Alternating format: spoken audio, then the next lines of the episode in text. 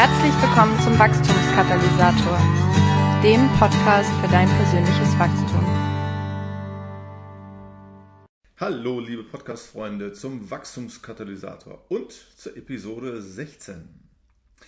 Heute möchte ich euch mal verraten, warum ich schlichte Aufrufe zur Jüngerschaft im besten Falle für unzureichend und im schlimmsten Falle sogar für lieblos halte.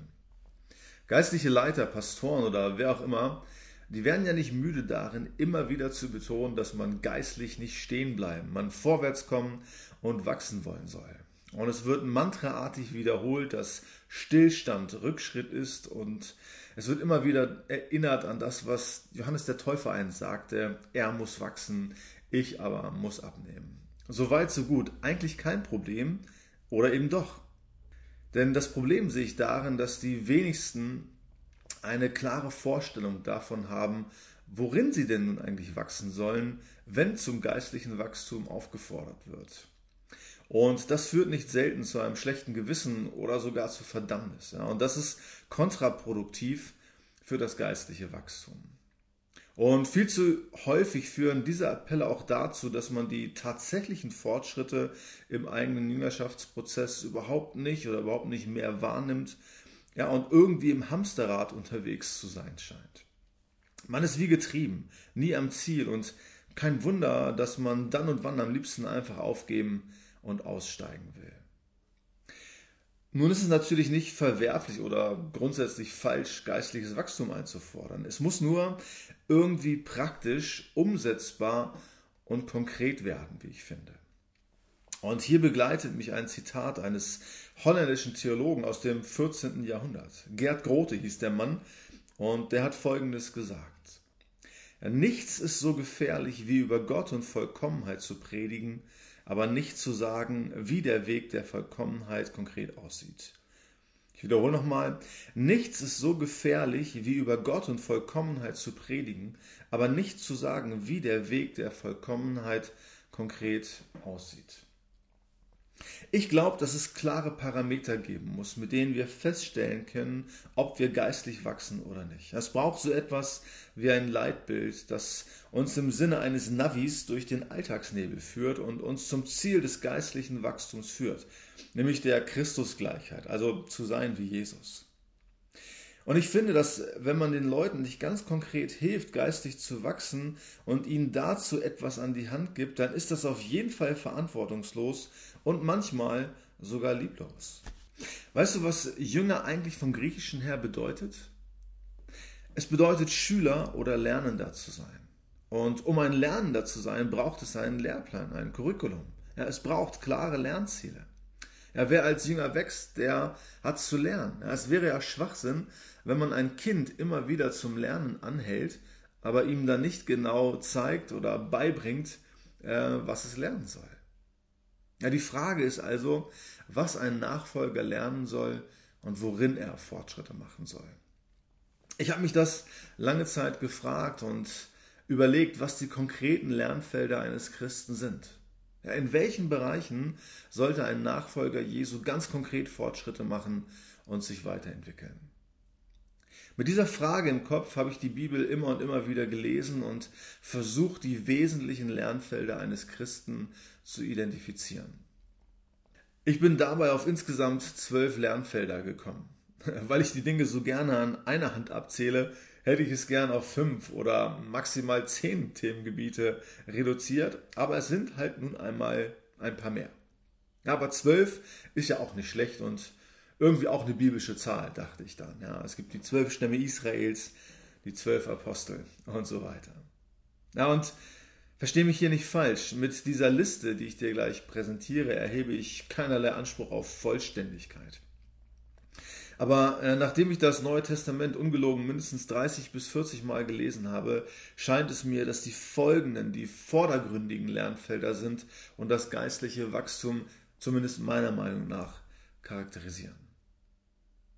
Die zwölf Lernfelder eines Nachfolgers ähm, lauten meiner Meinung nach wie folgt.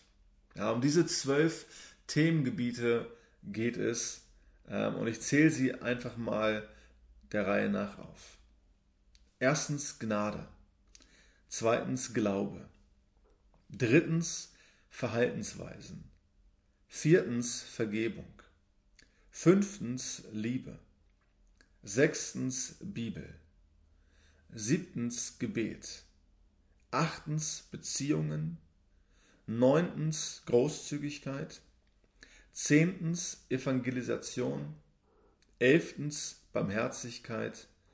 Zwölftens Berufung. Das sind die Wachstumsparameter oder eben die Lernfelder. Und in diesen Bereichen gilt es konkret zu wachsen. Und die Frage nach Wachstum oder Jüngerschaft, um die es ja geht, beantworte ich hiervon ausgehend, also von diesen zwölf Lernfeldern, dann ganz konkret, indem ich bei mir schaue. Ja, wie tief habe ich die Gnade Gottes verstanden? Wie stark ist mein Glaube an die Verheißungen Gottes? Wie frei bin ich von schlechten Verhaltensweisen? Wie sehr setze ich mich für die Armen ein? Wie sehr lebe ich meine Berufung? Und so weiter und so fort. Mit diesen zwölf Lernfeldern und den entsprechenden zwölf Fragen kann ich also ganz genau feststellen, wo ich stehe, wo ich gut aufgestellt bin und wo ich Defizite habe. Und um das nun ganz praktisch zu machen, habe ich hierzu eine Art Fragebogen oder einen Selbsteinschätzungsbogen entwickelt. Und mit Hilfe dieses Instruments kann ich nun genau schauen, wie es um mein geistliches Wachstum bestellt ist.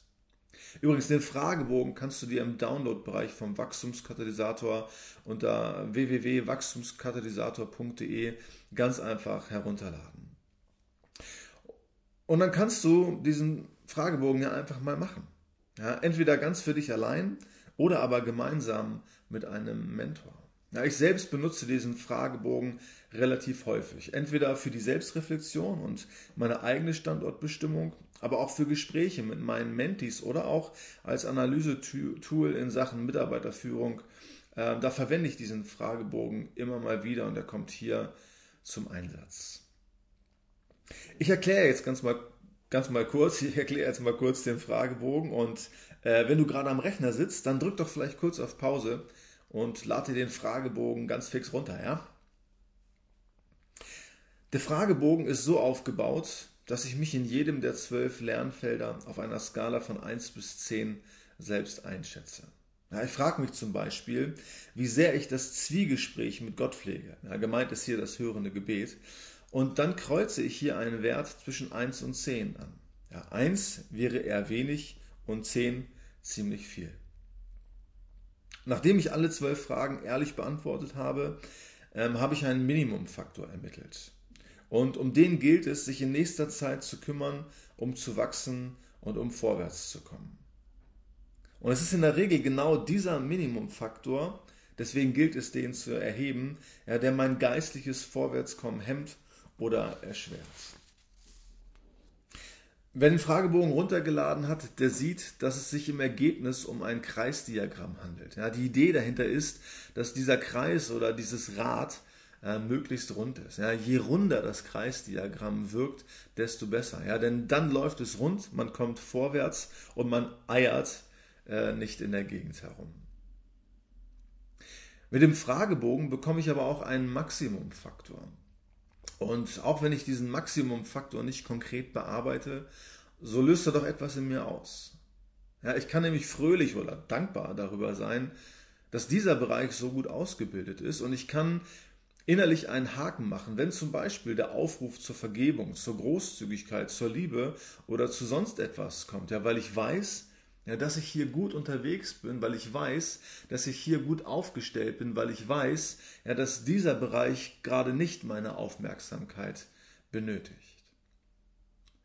Wichtig im Umgang mit dem Fragebogen oder für das geistliche Wachstum ganz allgemein ist übrigens auch, dass man nicht ähm, zu viele Dinge auf einmal tut, dass man sich nicht zu viel auf einmal vornimmt, sondern die Wachstumsbestrebungen wirklich nur auf einen einzigen Bereich konzentriert. Ja, wie sagt man so schön? Wer zwei Hasen auf einmal jagt, fängt am Ende gar keinen. Von John Maxwell habe ich in diesem Zusammenhang einst das 101%-Prinzip gelernt, das da sagt, erfinde die eine Sache, die jetzt wichtig oder vorrangig ist und widme dich dieser zu 100 Prozent. Ja, finde die eine Sache, die jetzt wichtig oder vorrangig ist und widme dich dieser zu 100 Prozent. Wenn dein Minimumfaktor zum Beispiel das Thema Evangelisation ist, dann konzentrierst du dich komplett auf dieses Thema. Ja, du betest für diesen Bereich, du liest Bücher in diesem Bereich, du hörst Vorträge, du besuchst Seminare oder du befragst deine Mentoren zu diesem Thema. Ja, und über kurz oder lang wirst du dann feststellen, dass du Fortschritte machst, dass du in diesem Bereich wächst und dieser Bereich dann nicht länger dein Minimumfaktor ist. Übrigens, Wer so vorgeht, der wird auch bestimmte Wechselwirkungen feststellen zwischen den Lernfeldern, weil ja irgendwie doch alles miteinander verbunden ist. Ja, also alle, die denken, dass es zu wenig wäre, sich nur auf eine einzige Sache zu konzentrieren, die werden merken, dass man trotz der Fokussierung auf einen einzelnen Bereich auch auf den anderen Lernfeldern Fortschritte macht. Ja, zum Beispiel ist dein Minimumfaktor das Thema Vergebung.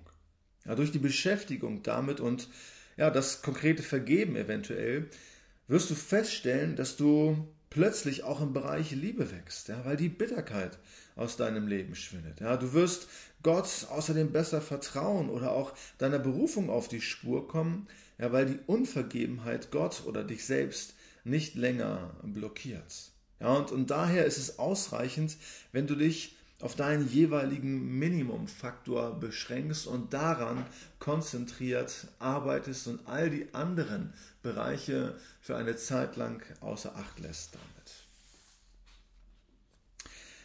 Soweit meine Anregungen für heute. Also falls noch nicht geschehen, dann lad dir doch den Fragebogen im Download-Bereich einfach ganz schnell runter. Ja, geh dazu auf www.wachstumskatalysator.de. Ja, füll diesen Fragebogen aus, freu dich über deinen Maximumfaktor, finde heraus, was dein Minimumfaktor ist und dann widme dich diesem Bereich, ja, damit du weiterhin gute Fortschritte in deinem persönlichen Wachstum machst.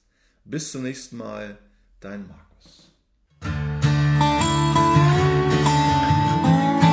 Vielen Dank fürs Zuhören.